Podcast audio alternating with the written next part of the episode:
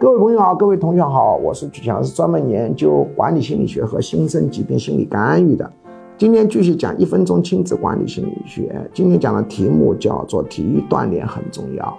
在幼年时代，我们很多的父母对小孩的教育都是教他什么学钢琴啊，背英文单词啊，啊，唐诗三百首啊，这些有没有用？我说没有用。这些记忆性、技能性的训练没有任何用处。如果问在青少年时代、幼儿时代，父母对他。在学习之余，应该培养他些什么东西？我认为最重要的是体育锻炼。为什么呢？因为体育锻炼可以使人的抗压性提高，体育锻炼大大降低了心理疾病的概率，体育锻炼使这个人行动力增高，体育锻炼增强安全感，体育锻炼当然也有助于身体健康。